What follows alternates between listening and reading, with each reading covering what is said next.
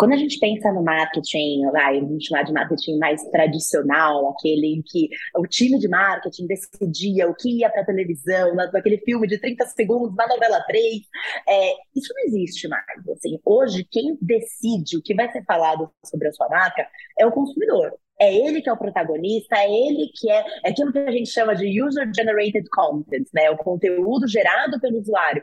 É ele que faz o vídeo, é ele que fala bem ou mal da sua marca.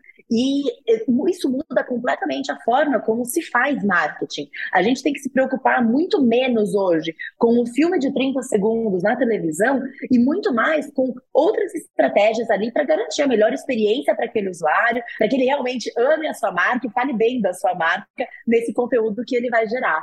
É, é, é uma mudança grande, assim, até de, de, de mindset para os profissionais de marketing, né? Esse episódio patrocinado pelo B2B Stack. O B2B Stack ajuda empresas como Globo, Rap, Magalu, Loft, Wall a tomar as melhores decisões de que software eles devem comprar. Tudo isso a partir do marketing de reputação, avaliações de pessoas reais. b2bstack.com.br Olá pessoal, sejam todos muito bem-vindos aí né, ao nosso 36 episódio do DCMO Marketingcast. Eu sou o Gustavo Stoff, fundador do DCMOs Marketer, DCMOs Job DCMOs Academy. Esse episódio é super especial porque a gente vai ter muita novidade, vai ter spoiler. E a gente está falando aqui de uma empresa que começou numa garagem há muito tempo atrás e hoje é conhecida como uma das principais empresas da América Latina, a marca mais valiosa aqui do Brasil, uma das marcas mais valiosas, mais fortes aqui no Brasil, vende mais de 35 produtos por segundo. Vocês podem acreditar num negócio desse? Tem mais de 107 milhões de compradores é um número realmente surreal. E eu tenho o prazer de estar recebendo duas mulheres fortes, líderes, que estão tocando essa operação aqui no Brasil e que vão estar compartilhando de verdade como você conecta performance, conteúdo, content commerce e muito mais. E para falar sobre né, sobre esses detalhes, eu tenho aqui a Fernanda Schmidt, que é diretora de marketing do Mercado Livre e Mercado Pago, e a Helena Kali, que é diretora de conta de commerce do Mercado Livre. Sejam muito bem-vindas fiquem à vontade para se apresentar. Oi, pessoal, obrigada pelo convite. É, eu sou a Fernanda Schmidt, eu lidero hoje a equipe de marketing Brasil para Mercado Livre e Mercado Pago. Estou na empresa desde janeiro, então não completei aí nenhum aninho ainda, mas venho de uma carreira de mais de 15 anos em bens de consumo. Já trabalhei em grandes multinacionais como Unilever, Rect, Kimberly, PepsiCo e última posição aí eu estava na Alpargatas, trabalhando com a marca Havaianas, queridinha também aí de todos os brasileiros. E já passei por diferentes áreas, não só dentro de marketing, com inovação, estratégia, marketing local, regional, mas também é, dentro de vendas e trade marketing. Trabalhei com merchandising, entrei de canal, entrei de categoria. Então, passei aí alguns anos em multinacionais de bens de consumo, de, de ponta a ponta, vendo aí é, todo o, o, dia a dia do, do negócio. E hoje no Mercado Livre lidera a equipe do Brasil.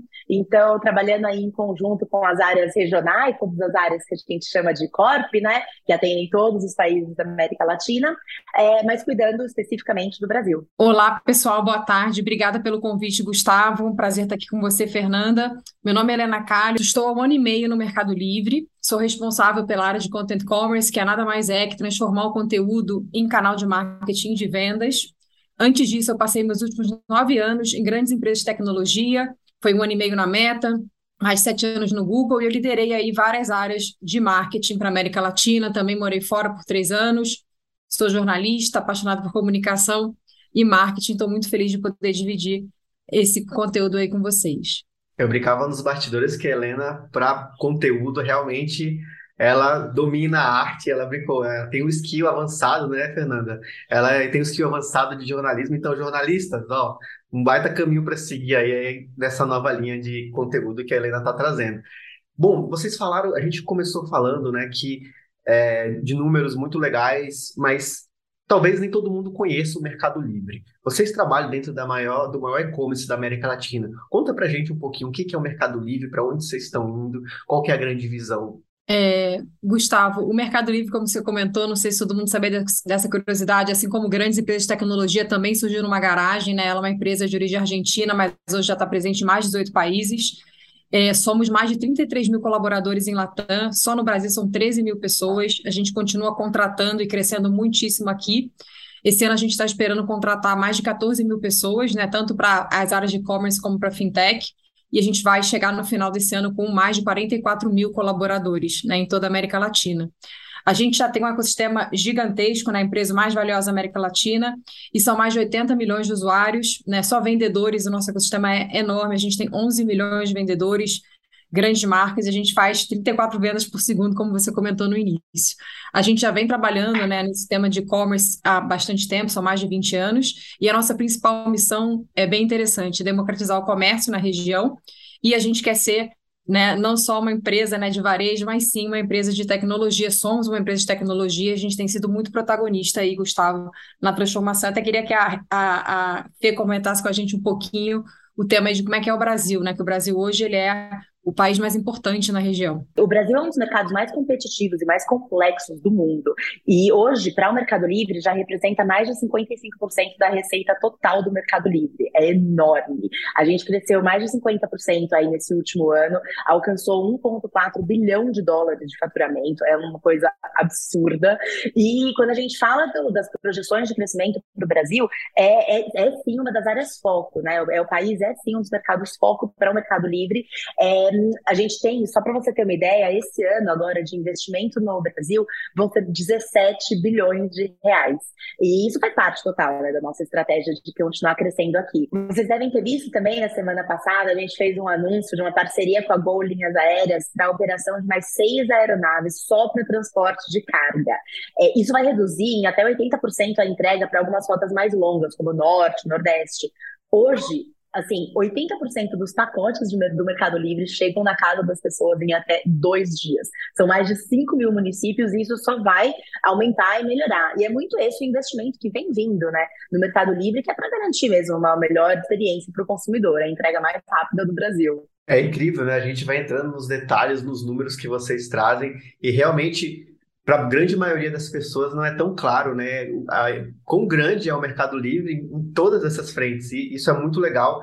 E vejo que vocês cada vez buscam ter mais diferenciais competitivos. Afinal, a gente está num mercado, o mercado brasileiro, que é extremamente é disputado, as marcas buscam estar aqui, buscam se posicionar no Brasil. A gente tem visto aí um movimento muito grande de empresas nacionais e internacionais também entrando no nosso mercado. Mas olhando com o viés de marketing aqui, Quais são as principais métricas que vocês acompanham no marketing? O que, que vocês olham de fato no dia a dia? Nossa, é, são muitas, mas obviamente a gente está sempre acompanhando como está a penetração do e-commerce como um todo. É, agora, no início desse ano, o e-commerce chegou a atingir 14% de penetração, um crescimento aí de dois anos em relação ao ano anterior. Quer dizer, é um crescimento, é um, é um, é um tamanho já significativo do mercado e continua crescendo. É, a gente está sempre olhando o número de o que a gente chama de unique buyers, né, que são os compradores únicos. E é, esse ano agora a gente bateu 107 milhões nesses últimos 12 meses, é, que é um número que é super alto, principalmente quando você considera é, uma das outras métricas que a gente sempre olha, que é quantos itens cada comprador é, único fez, né? E isso já está em quase sete, quer dizer, é muita coisa quando você pensa o, volume de pessoas visitando e fazendo compras no site. É, visitas por segundo, a gente tem, enfim, são quase 500 visitas no site por segundo e 35 compras. É, é um número que é, são, números realmente muito impressionantes. É, além disso, a gente também trabalha muito os nossos, toda a nossa base de sellers, né, os nossos vendedores.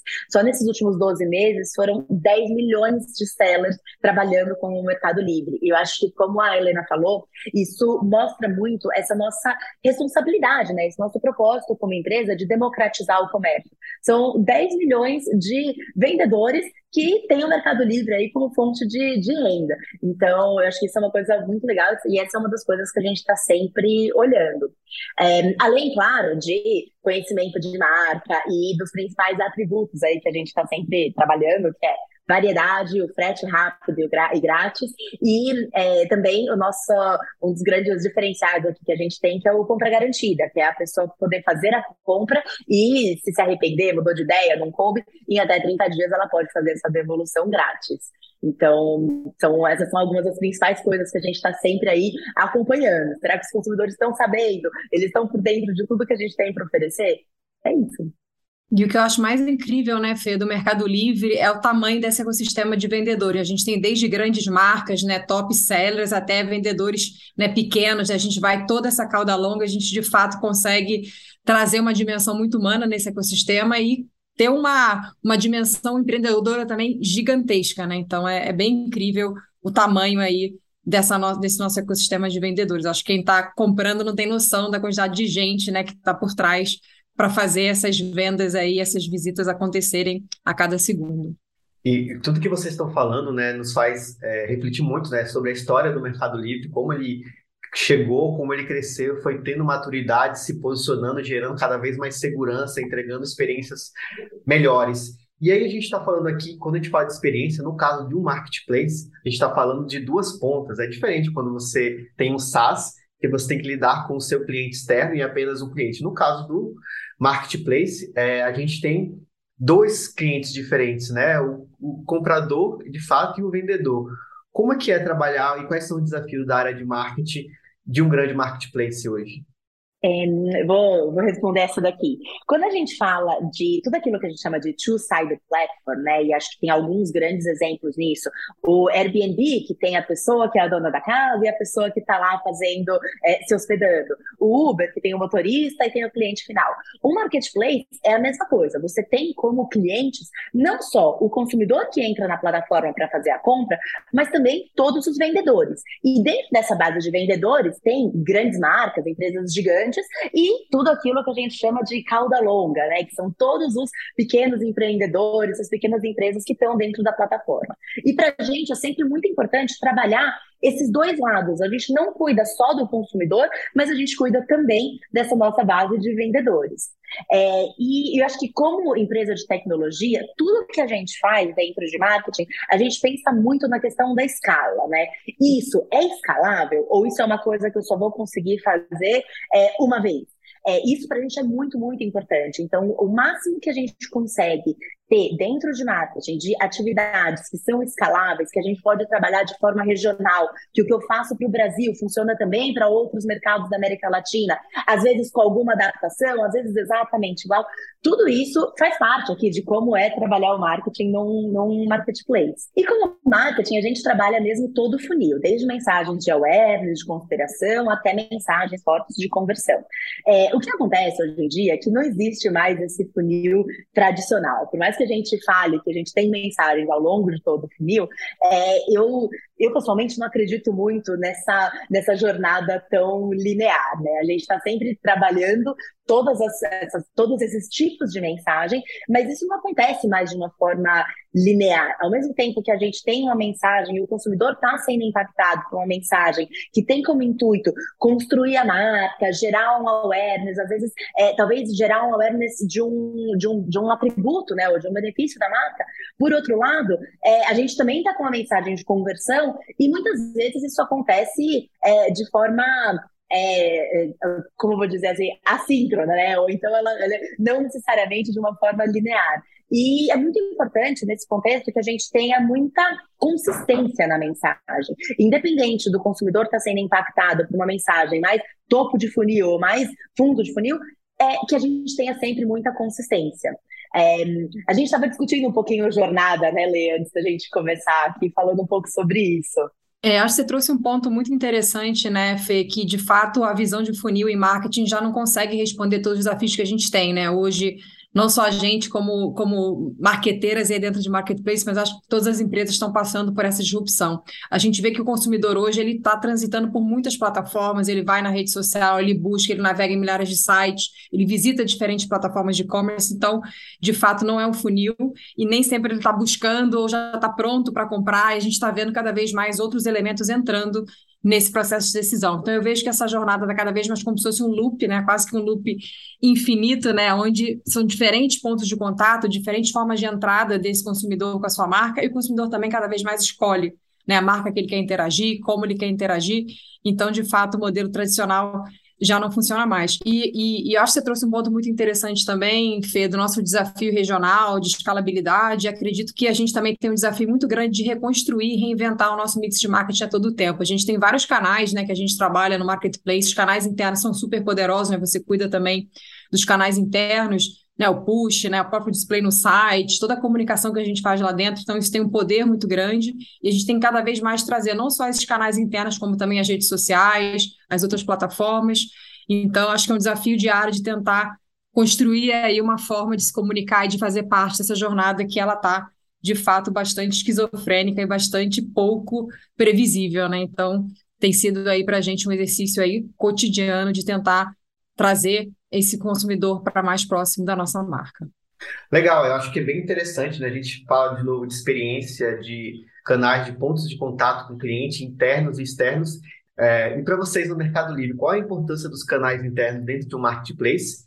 E quais são os principais indicadores de performance que vocês acompanham? Ah, Gustavo, você deve imaginar a quantidade de dados que a gente tem sobre os nossos consumidores, né? Tudo que ele faz dentro do site, o que ele navegou, as páginas, os produtos que ele já comprou, as páginas onde ele passou mais tempo, menos tempo, tudo isso a gente usa como informação para poder proporcionar para aquele consumidor uma oferta mais assertiva, né? A gente quer realmente oferecer aquilo que pode ser interessante para aquele consumidor. Então, e a gente faz isso através desses nossos canais que a gente chama de canais internos, que são os e-mails, é, as as notificações push, é, tudo que aparece no, nos banners dentro ali do site, a gente trabalha isso de forma personalizada, de acordo com o comportamento de busca daquele usuário que está ali na frente daquele, daquele computador ou naquele aplicativo.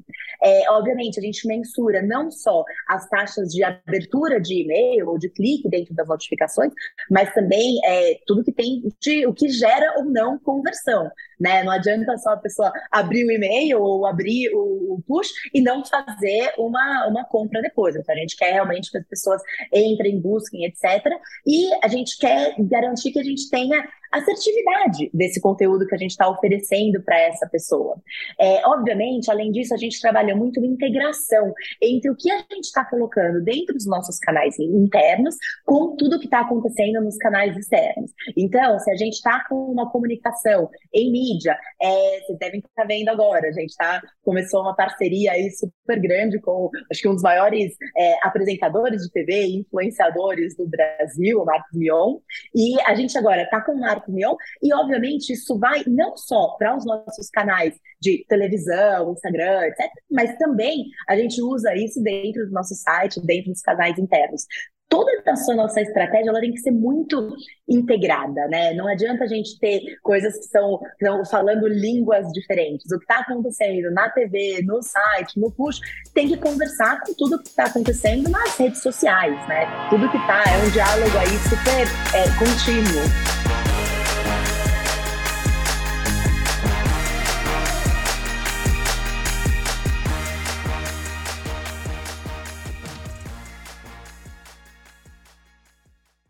Muito, muito interessante, Fernanda, né? Essa estratégia de comunicação interna, de olhar para o usuário, a experiência, para os dados, seja dentro do app, seja no site, seja onde ele estiver, vocês estão acompanhando para oferecer para ele é, a informação correta, baseada no evento, baseado no momento de compra. Isso é, é realmente, eu acho que é um nível de sofisticação. Depois eu vou até perguntar para vocês qual o tamanho desse time de marketing, porque haja fazer tantas coisas interessantes e densas aí. Eu conversava no episódio anterior com o Rafael Kiz da MLabs, ele falava muito sobre as redes sociais, a importância desse canal, como ele cresceu hoje e como ele vem definindo também, olhando para o e-commerce, a experiência de compra. Para vocês, por que, que as mídias sociais são tão importantes para o e-commerce e vice-versa? Como é que é essa relação e como vocês pensam essa estratégia? Acho que a Fernanda trouxe um ponto interessante, né, que é super importante ter esse diálogo entre os canais. Né? A gente tem visto cada vez mais essa comunicação entre as plataformas de e-commerce e as redes estão cada vez mais parecidas. As linhas entre as plataformas estão cada vez se misturando mais. Né? Você vê o conteúdo chegando dentro do marketplace, né? como é o caso da minha área, você vê também o e-commerce chegando em todas as plataformas de, de, redes sociais, então, de fato, já não existe mais essa linha, né? Existe sim esse diálogo entre as plataformas. E o fenômeno de rede no Brasil é algo impressionante, né? Então, a gente já tem mais de 170 milhões de usuários de redes, 80% da nossa população já está conectado em redes sociais e, e, o tempo que a gente gasta em redes é algo incrível, né? É quase 40% do tempo que a gente gasta em internet. E o Brasil já se fortaleceu muito como ecossistema de criação né, de conteúdo, a gente já tem uma verdadeira economia por trás disso, já são mais de 500 mil influenciadores no Brasil, é inegável a gente não aproveitar todo esse ecossistema que existe, né? E, e a população brasileira também é, é, curiosa, né? Acho que foi até interessante a Fê trazer essa parceria com o Mion, porque o brasileiro ele compra muito, né? Por conta de influência, de celebridade, influenciador digital. Então, hoje, 43% das pessoas já fez uma compra por ser influenciada por um criador de conteúdo ou uma celebridade. Então, é de fato uma taxa muito significativa aí de importância do marketing de influência no Brasil. E a gente tem visto também, Gustavo, que está bem interessante esse movimento, né? Então, nas redes, né, a gente tem visto toda essa inserção aí de funcionalidades de e-commerce, né, de trazer anúncios que você pode comprar, de trazer lojas, enfim, de trazer toda a experiência de shopping para dentro, né, das redes. E a gente está vendo nos marketplaces a gente ir também no movimento de trazer maior descoberta, né? Trazer essa possibilidade de mostrar conteúdo e de ampliar aí a jornada do consumidor. Então, tem sido um movimento bastante interessante aí, um diálogo muito forte entre as diferentes plataformas. E a gente tem visto também, Gustavo, como que o conteúdo se torna uma parte fundamental da experiência de compra, não só nas redes sociais, mas também agora dentro dos marketplaces. E o vídeo tem se tornado o formato, né, mais consumido em redes. É impressionante o tempo, né, que as pessoas consomem e a quantidade de vídeos, né? Então, a gente tem buscado aí aproveitar toda essa sinergia e toda essa tendência mundial que já está é, acontecendo em todas as plataformas e trazendo também essa experiência para dentro do marketplace. É, Helena, é interessante você trazer esses, esses pontos sobre o social, sobre influenciadores, né? A gente, normalmente, no core do marketing, né, especialmente marketing voltado para startups, produto, ela está muito ligada à performance. Performance, performance, sempre olhando performance. Quanto que trouxe de conversão, qual o resultado final. E, às vezes, as pessoas olham para redes sociais ou para estratégia de brand awareness meio que ah, isso não funciona, como é que eu vou mensurar? Será que está certo? Será que não está?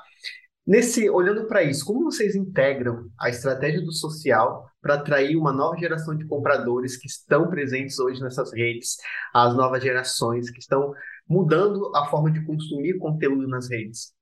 Olha, acho que não só de consumir conteúdo, mas até de buscar, né? Eu acho que assim como, e acho que é um fenômeno que é, acontece comigo, acontece com a maioria dos nossos consumidores, a gente percebe que as pessoas buscam, é, na hora de comprar, ao invés de ir num buscador tradicional, elas já vão direto no Mercado Livre e fazer a busca. Quando você olha para essa, essa, geração, a Gen Z, né, esse pessoal mais novinho, é, o que, que eles fazem? Eles não só na hora de fazer a compra vão direto dentro de um mercado livre, mas na hora de descobrir que restaurante eu vou, eles já fazem a busca dentro de ferramentas como o TikTok, né? Ferramentas, de novo, de vídeos, ferramentas de vídeos curtos. Isso está cada vez mais comum, faz parte cada vez mais do dia a dia do jovem, e, e são coisas que a gente está sempre olhando, né? Obviamente, a gente consegue, com a de novo, com a quantidade de dados que a gente tem e estando sempre muito ligado a todas as tendências de tudo que está acontecendo, a gente consegue fazer uma integração muito grande do que está acontecendo, é, não só na nossa plataforma, mas também com o que essas pessoas estão querendo, buscando, fazendo. É, vou te dar um exemplo, uma coisa muito legal. Começou a, a, última temporada aí de Stranger Things, em questão de dias, aquela camiseta do, do Hellfire Club já era um dos itens mais buscados na nossa plataforma. Quer dizer, a gente percebeu isso não só porque a gente tem uma, um, um, time, né, também super jovem, ligado, sabendo, assistindo essas coisas, mas porque de cara a gente viu que, nossa, alguma, alguma coisa aconteceu, um item passou a ter um, um absurdo de vendas. E muito ligado a isso, de novo, ouvindo o consumidor, a gente sabe, a Eleven, né, a personagem ali da Millie Bobby Brown dentro do Stranger Things, ela é um sucesso, e ela tem uma marca, uma loja oficial dentro do Mercado Livre, com aquela marca de produtos veganos dela, né? A Florence by News.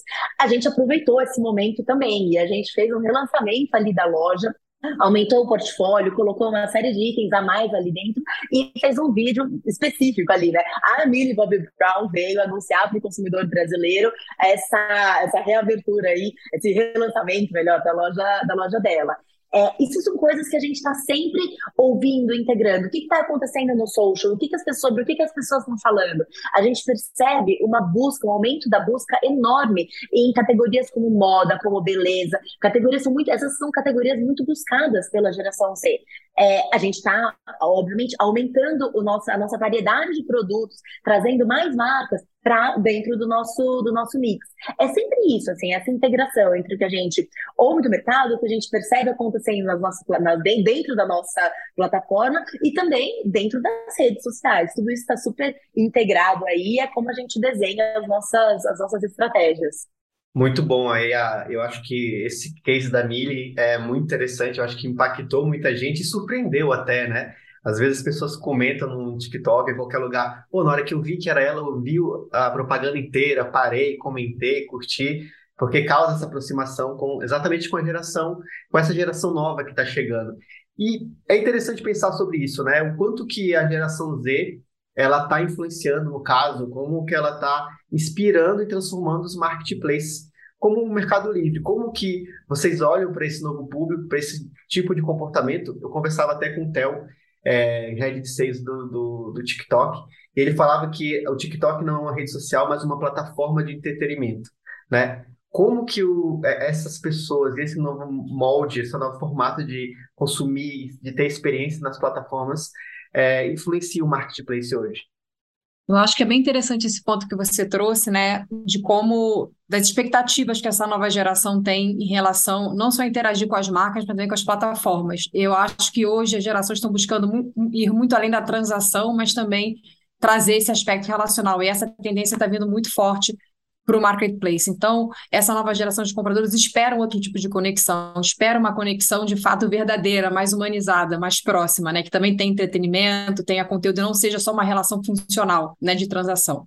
Então, a gente está olhando bastante essa tendência. Acho que a China tem sido, Gustavo, uma fonte de inspiração muito grande para todos nós, não só nas redes sociais, com todas as plataformas aí que estão surgindo e estão crescendo de uma forma exponencial, mas também olhando todo mundo aí de e-commerce, né? O live commerce veio de lá, e agora a gente está trazendo uma tendência nova que é vídeos curtos, isso já está invadindo todas as plataformas e, obviamente, o e-commerce não ficaria fora disso. Né? A gente está vendo aí que cada vez mais os marketplaces né, já fora, já estão parecidos com redes sociais, a gente vê esse social commerce acontecendo também dentro do marketplace, e eu acho que é uma oportunidade muito grande para todas as marcas, para que eles possam buscar aí esse cruzamento de oportunidades entre todo o benefício né, da transação, da instantaneidade, da agilidade do e-commerce e trazer também essa dimensão social essa conexão mais próxima do consumidor.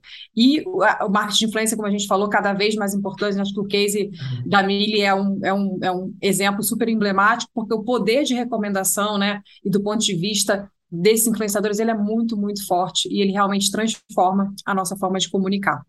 E eu vejo também, Gustavo, que cada vez mais né, as marcas estão preocupadas em fazer menos anúncios, né, ou publicidades tradicionais, e contar uma história. Né? E acho que o tema de storytelling está chegando muito forte também quando a gente fala de produto. E daí vem essa tendência nova aí de content commerce que a gente está trazendo, que é nada mais é que buscar também se conectar com essa nova geração de compradores.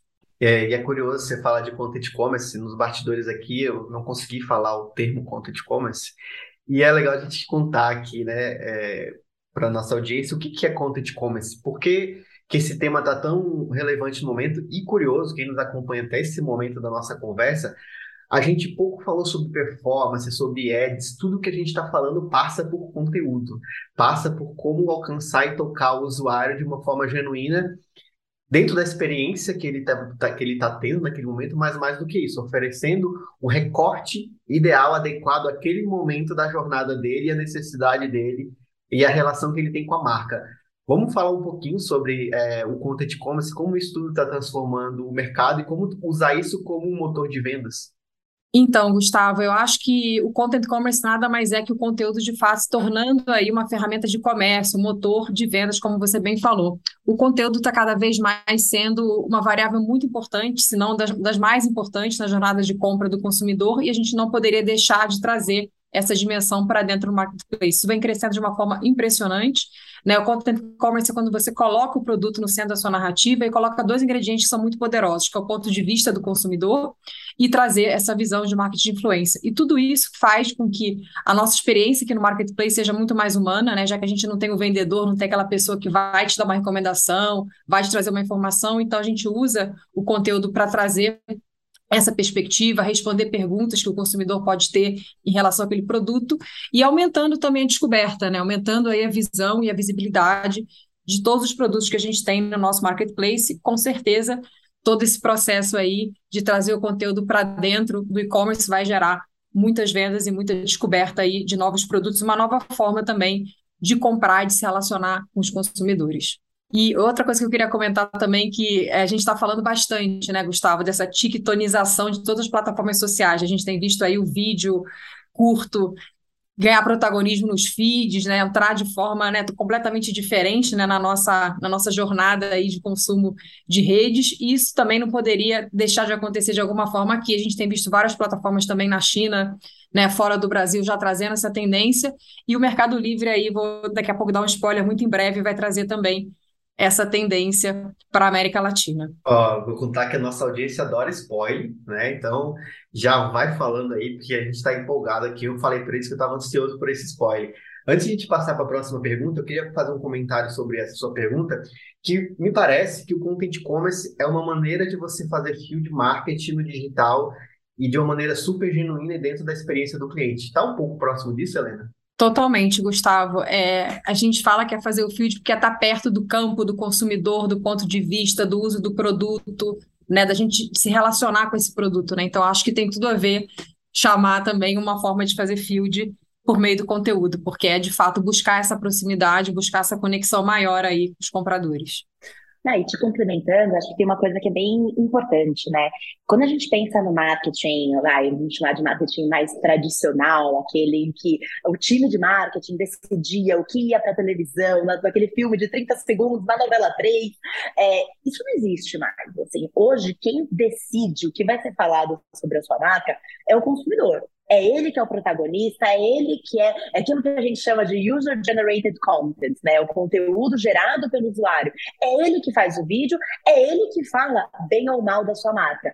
E isso muda completamente a forma como se faz marketing. A gente tem que se preocupar muito menos hoje com um filme de 30 segundos na televisão e muito mais com outras estratégias ali para garantir a melhor experiência para aquele usuário, a melhor para que ele realmente ame a sua marca e fale bem da sua marca nesse conteúdo que ele vai gerar. É, é, um, é uma mudança grande, assim, até de, de, de mindset para os profissionais de marketing, né? Perfeito. E de novo, né? A gente fala aqui de estratégias, de maneira de chegar ao cliente. Como que o, o Mercado Livre está buscando se diferenciar? Quais são as novas estratégias e apostas? Né? A gente tem falado do conteúdo, do posicionamento, o caso da Mili, é, do Mion, tantas outras coisas, mas uma visão macro. Hoje, quais são as estratégias, novas visões do Mercado Livre para se diferenciar nesse mercado, que hoje ele é cada vez mais forte, né? O Mercado Livre tem um poder muito grande, um share super relevante, mas também tem bastantes concorrentes. Aqui no Mercado Livre, a gente sempre pensa em como a gente está colocando o usuário no centro do negócio. É, diversas das fricções que existiam no passado, nos primórdios lá do Mercado Livre, por exemplo, como fazer o envio do produto, as pessoas tinham que combinar onde se encontrar para poder entregar né, e receber o produto. É, o, a forma de pagamento, para isso nasceu o Mercado Pago, para que o pagamento fosse feito todo dentro da plataforma. Todas essas fricções a gente foi retirando do processo e sempre focado mesmo mesmo no usuário e garantir a melhor experiência de compra e de venda para os nossos vendedores. Hoje a gente tem, sem dúvida, a entrega mais rápida do Brasil. A gente tem o programa de compra garantida, que é esse de você poder devolver o produto sem custo em até 30 dias. A gente tem as melhores, os melhores preços e ofertas. A gente tem cupom, que é uma coisa que nosso consumidor brasileiro ama cupom, né? Quem não gosta de um cupomzinho, um desconto extra. É, a gente está aumentando cada vez mais as, a, as categorias que a gente oferece e as as marcas que a gente tem dentro da plataforma. Então, a gente tem, além de categorias como moda, beleza, que eu já citei, eletrônico, artigos esportivos, é, a gente tem lojas oficiais da Apple, da Nike, da MyShoes, da L'Oreal. Enfim, a gente está sempre realmente vendo o que, o que, que a gente pode fazer para garantir a melhor experiência para esse consumidor. E uma das coisas que eu acho que hoje é um dos maiores diferenciais aí do Mercado Livre é o nosso programa de fidelidade, né, o Mercado Pontos. Hoje, para quem é nível 6, e você pode ser nível 6, tanto se você compra bastante, você vai ganhando pontos e você vira um nível 6 de forma aí orgânica, ou você pode assinar o nível 6. Você paga o, no, o preço hoje é R$14,90 por mês e com esse valor, além de ter é, frete grátis nas compras acima de 79 reais, é, ofertas exclusivas, cupons exclusivos. É, você tem uma série de outros benefícios do ecossistema Mercado Livre e Disney Plus e Star Plus de graça. Quer dizer, um combo aí de conteúdo que custa 45 reais se você for fazer assinatura por fora, você tem de graça se você assina via Mercado Livre. Por quê? A gente quer, como empresa, oferecer mesmo o melhor que a gente pode para o nosso usuário. E, claro, como marca, a, tanto a gente quanto a Disney, a gente tem é, benefícios aí, né? De uma marca emprestar atributos para outra. Quem não quer estar junto de uma marca como a Disney? Disney é um dos nossos maiores parceiros hoje. A gente oferece o conteúdo deles, eles conseguem chegar numa base enorme de usuários que estão dentro do Mercado Livre, e além dos atributos de marca, né? A confiança que a gente tem, a alegria alegria que a Disney traz. São aí algum, algumas das coisas que a gente tem trabalhado muito para oferecer né, a melhor experiência para os nossos, nossos clientes.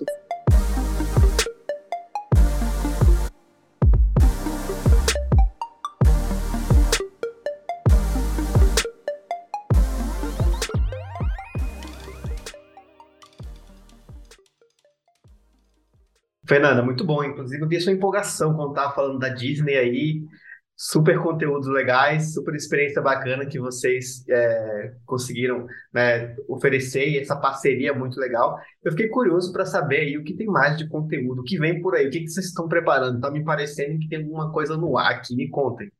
Vou dar um spoiler aqui para o pessoal que está assistindo a gente. A gente está aí no forno com uma nova plataforma, Gustavo. Essa plataforma vai trazer uma nova experiência de conteúdo de compra dentro do Mercado Livre ela vai ser como se fosse o TikTok do Mercado Livre, um lugar onde o consumidor vai poder ter essa experiência de vídeos curtos muito parecida com o que ele já vê em outras redes, né? Fazendo swipe de diferentes conteúdos, com a diferença que aqui o conteúdo vai ser 100% shoppable. Então, o conteúdo vai vir com a possibilidade de vincular um produto àquele vídeo e o usuário vai poder comprar dentro do próprio vídeo, sem ter que sair e a experiência vai ser completamente integrada. Se você olhar, Gustavo, nas outras plataformas, tem muito esse desafio de integrar esse inventário. E aqui a gente já tem todo né, esse, esse grande marketplace por trás das experiências de, de vídeo, então a gente vai conseguir fazer uma integração muito grande da compra acontecendo dentro do vídeo. E o maior diferencial que a gente tem, além de ter todo esse inventário que já está aqui no marketplace, né? Então que você consegue não só comprar aqui, como ter todo esse ecossistema da entrega mais rápida do Brasil, a gente também vai conseguir dar uma personalização, né, uma relevância para o usuário muito grande, porque a gente tem uma quantidade né, infinitas, como a Fernanda comentou no início do programa, de dados desse usuário. Então, imagina só você ter o seu conteúdo com base na sua intenção de compra, no que você busca, no que você de fato está querendo comprar. Né? Então, acho que nenhuma plataforma mais que o Mercado Livre vai conseguir trazer essa relevância e não pensar só nos seus interesses gerais, mas sim no que você quer comprar. Então, nossa plataforma vem para poder trazer essa conexão aí de conteúdo com a venda acontecendo no mesmo lugar e numa escala que vai ser bastante incrível. Uma escala de números gigantes, uma escala de é, resultados super expressivos.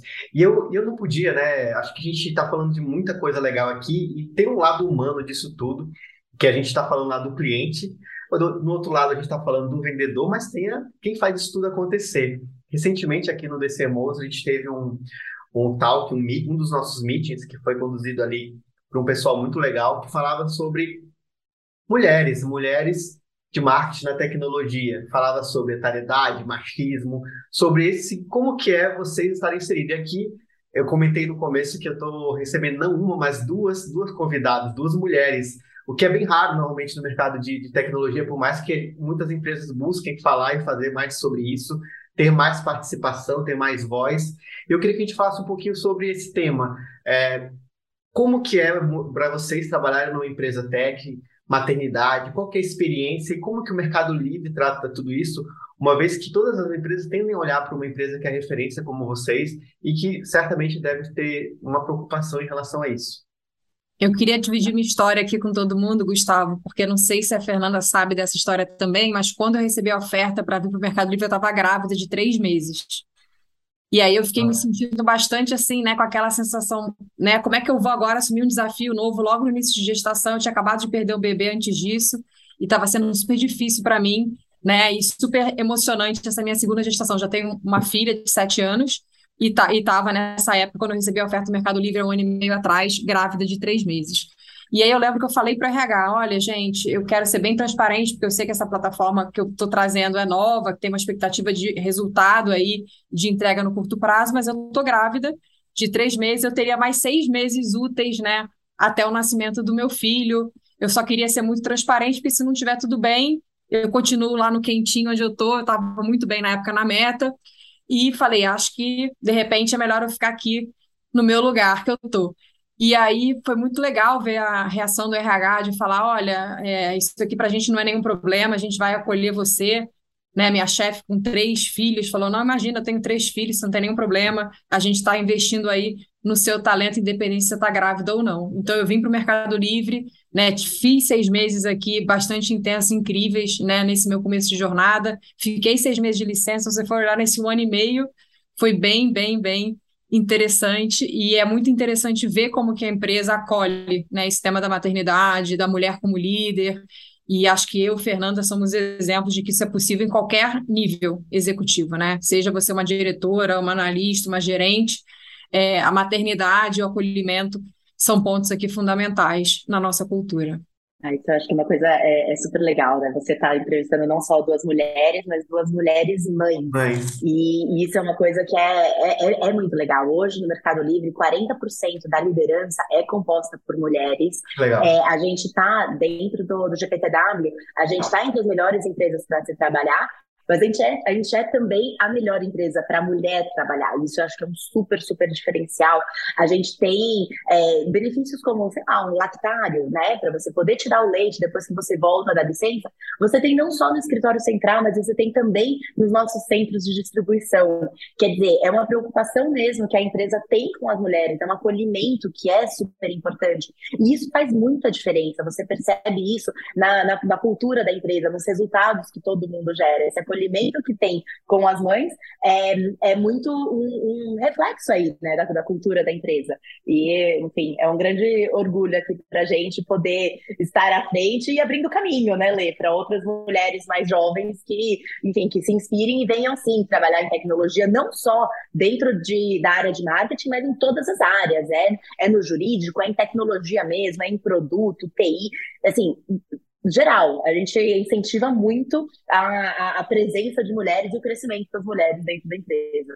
E a, e a coisa mais genuína, né, que eu vejo, sim, essa é uma pauta que eu discuto bastante dentro da própria DCMOS, a gente fala, puxa bastante esse tema, é que existe uma diferença entre as marcas que falam que se preocupam com isso e marcas que de fato se preocupam. E o que foi legal aqui é que a Helena trouxe um case genuíno da experiência dela né, sendo compartilhado com, com todo mundo, de fato, do momento que ela viveu e é, a empresa abraçou isso, né? E eu acho que é, talvez não só as pessoas buscar as empresas que têm esse, oferecem essa possibilidade, que têm esse respeito, que veem as mulheres de maneira totalmente igual e que dão as oportunidades, mas também de buscar construir essas pontes, né?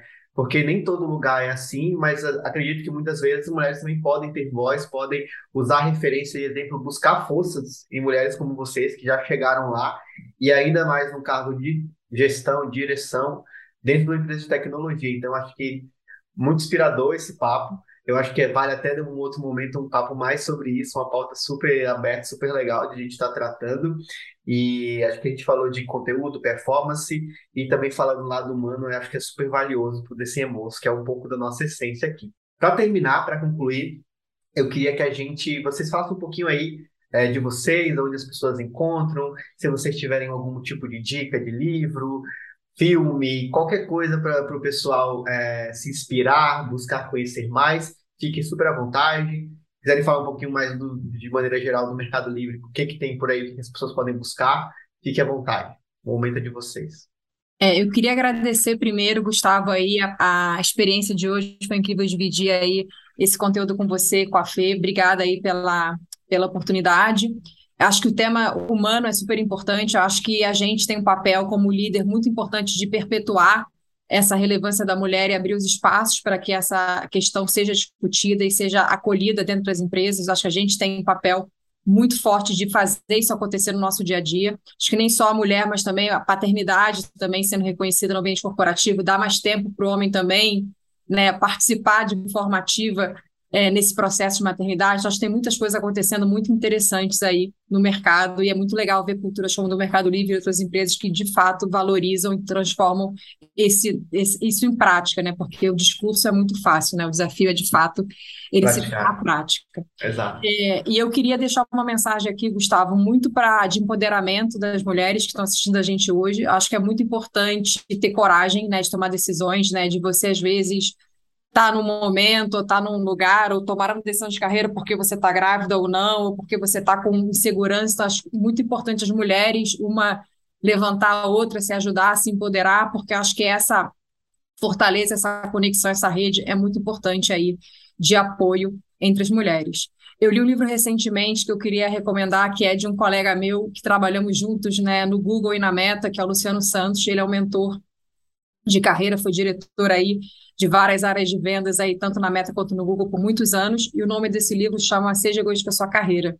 E esse livro é bem interessante, traz uma série de visões sobre para quem aí está querendo aí tomar coragem, né, enfim, dar um passo diferente e, de fato, priorizar a sua carreira e estar tá no lugar que você realmente acredita e que os valores estão alinhados com você. Acho que traz umas mensagens bastante interessantes e acho que pode servir de inspiração não só para as mulheres, como também para todos os homens aí que estão nos assistindo e, e nesse dia de hoje. É, já fica uma dica para o pessoal. A gente entrevistou o Luciano, é um dos episódios anteriores aqui. Foi um baita papo. Ele estava lançando o livro e realmente, inclusive no, no, episódio, muitas sacadas legais. Eu super recomendo vocês estarem procurando, comprando o livro também. E obrigado, Helena, por trazer esse ponto aí. E a gente vai falar bastante sobre esses, essas questões mais para frente. Fernanda. Ah, obrigada também, Gustavo, pelo convite, Helena aqui pela participação e pela dica de livro. Já está anotado aqui, já vou colocar aqui na estante. Já li 20 livros esse ano, esse aqui vai ser um dos próximos aqui da, da, da fila. É, eu adoro ler, e inclusive você fez a pergunta, eu fiquei assim, nossa, agora eu não sei, tem tantos livros que eu gostaria de recomendar, mas eu acho que eu vou, eu vou, eu vou, eu vou falar de dois tá? É, mas de uma mesma autora, que é assim, meu, meu crush intelectual, que é a Shimananda, é, linda, maravilhosa, feminista, feminina, é, assim, uma das mulheres mais, acho que, poderosas, assim. E tem dois livrinhos super, super curtinhos dela que eu acho que vale a pena todo mundo ler, Homens e Mulheres, que são o Sejamos Todos Feministas e o Para Educar Crianças Feministas. São, assim, livrinhos que você lê em meia hora, assim, é livrinho curtinho mesmo, mas com mensagens são muito, muito importantes. E que, enfim, não podia, deixar, não podia não terminar essa conversa falando desses, desses livros aí, é, recomendando para o pessoal. Que bacana, Fernanda. E se eu pudesse dar uma recomendação também, como eu falei, o tema pessoas é, é, algo que eu gosto bastante. A Sheryl Sandberg, que, é, que foi a CEO do Facebook, tem um livro muito bom que chama Plano B, é, que ela conta toda a história dela. Ela teve uma, perdeu o marido, né, que morreu assim de uma maneira abrupta e ela conta como superar situações difíceis, como lidar com as dificuldades da vida como um todo. Então, é um livro que eu super recomendo também, entrando no gancho de vocês aí de trazer livros relevantes para as mulheres. Pessoal, muito obrigado por mais esse episódio. Obrigado a todo mundo que acompanhou a gente até aqui. Compartilhem, marquem todo mundo aí. É um conteúdo bem rico que a gente tirou aqui um sábado à, tarde para estar tá gravando para vocês, de verdade aqui, dedicado. Obrigado, Fernanda. Obrigado, Helena.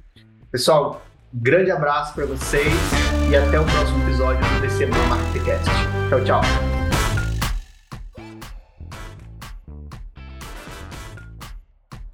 Esse episódio é patrocinado pelo CMOs Academy, que é a escola de marketing do DCMOs Marketer, a nossa comunidade. Domine marketing com os principais professores do Brasil, que hoje são profissionais imersos nas empresas de tecnologia, enfrentando desafios que você pode estar enfrentando ou que você vai enfrentar. Então, se você precisa de ajuda na parte de aquisição, na parte de gestão, estratégia, escolha o melhor curso que se encaixa com esse seu momento de carreira e junte-se a nós e a mais de 100 empresas de tecnologia. Vem com a gente, cmos.academy, escolha seu curso, aproveite e depois me conta o que você achou e como isso te transformou. E na nossa equipe técnica, na edição, o Eric John e na locução, eu, Gustavo Stork.